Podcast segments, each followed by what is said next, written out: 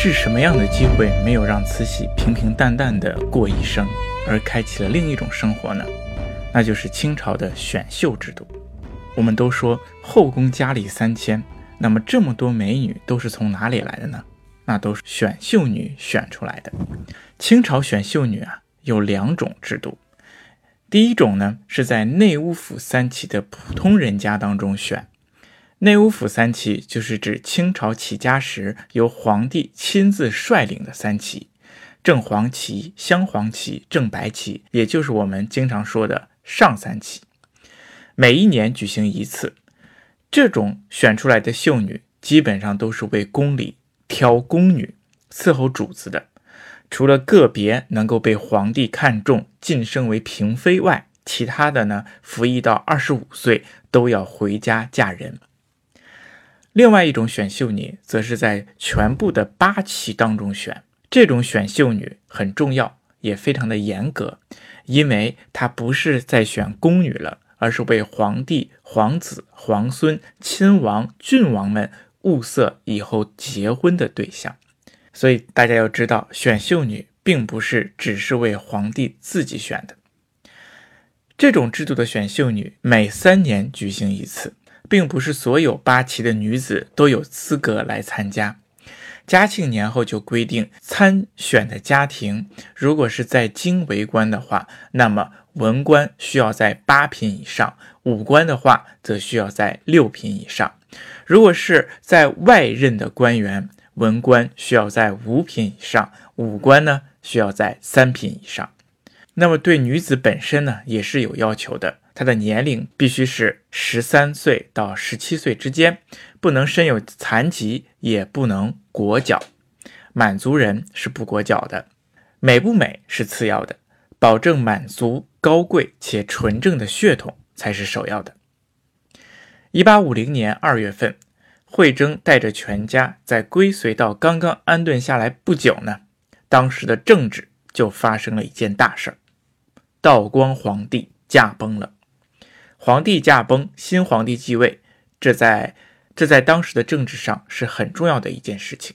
新继任的皇帝呢是先锋皇帝，只有十七岁。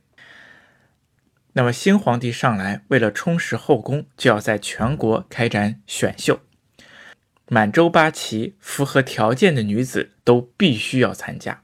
记住，必须要参加，因为早在乾隆皇帝时就曾经规定。未选的女子断不可私自与人结婚，哎，必须得先皇帝挑选，剩下之后，你们八旗女子该嫁谁就嫁谁，没人管了。当时的慈禧呢是有资格的，因为她的父亲任道台，道台是正四品的文官，哎，所以有资格。慈禧那年呢十七岁，哎，长得也是漂漂亮亮的，所以呢她。就要在这一年必须到北京去参加选秀。一八五二年，慈禧就回到了北京，住进自己的老宅，哎，好好的准备等待选秀的开始。这一年选秀的时间是三月份，慈禧就将同来自全国各地的秀女从皇帝面前一一走过，由皇帝来挑选。清朝选秀女其实它是有固定的城市的。入宫前一天，秀女们都必须乘坐骡车前往紫禁城。这种骡车呢，就是我们经常在清宫戏当中看到的带棚的马车，相当于当时的出租车。选秀前一天下午，众多载着秀女的骡车啊，就从北京城各地一颠儿一颠儿的跑到了皇城北门，也就是今天的地安门外等候。过去的北京城是好几层的，里边是紫禁城，外边呢有一层皇城。皇城它是为皇室提供各种各样的活动场所，比如天坛、地坛、西苑、社稷坛，这些都在皇城里面。皇城里呢还住着皇宫大臣等重要的人物，平民一般是不住在皇城里的。皇城进进出出。的人非常多，所以说秀女们在皇城北门等待，等到了黄昏，一切安排停当之后，会专门为秀女的骡车清出一条大道，这样骡车就可以井然有序地从北向南穿过北皇城，来到紫禁城的神武门旁边。神武门呢是紫禁城的北门，或者说是后门。那么，为什么选择神武门让秀女进入呢？这就不得不提到我们当时中国传统文化的重男轻女现象。哎，女人只能从后门进入。紫禁城的前门在哪里呢？就是午门。午门啊，规模宏大，你进去之后就是庄严肃穆的外朝宫殿，就是我们常说的前三殿。那里是非常神圣的、严肃的地方，是举行典礼的，一般是禁止女人涉足的。但是也有例外，哎，当皇后明媒正娶的时候，则需要走前门。秀女不能和皇后比，所以她们只能走后门，从神武门进入故宫。那么这一夜呀，秀女们她必须在神武门外面的广场上休息，在各自的骡车里趴着过夜。三月份的北京夜里还是有点凉的。所以选秀女啊也是非常不容易的。第二天天一亮，大门开放，这些秀女就要从车上走下来，由太监领着进入宫中，有秩序的引到皇上、太后面前供他们选夜。几人站成一排，站在皇帝面前。嗯，那皇上呢，特许他们立而不跪，这样皇帝就可以更好的看清楚他们身高啊、长相啊、气质啊。如果需要的话，皇帝呢会仔仔细细的来挑选。选秀啊，它并不是选美，这些秀女的门第品德其实是主要的考察标准。比如册封后妃的记载当中，我们经常看到的字眼并不是貌美，而是什么呢？出身名门、宽仁、孝慈等等，并不是漂亮，但是漂亮也同样重要。因为十几岁的女子要引起皇帝的兴趣，首要的条件就是漂亮。慈禧在这场选秀当中被选中了，她是仅有的八个人当中的一个。那么是什么原因让慈禧成功的被皇帝看中了呢？是美貌呢，还是品德呢？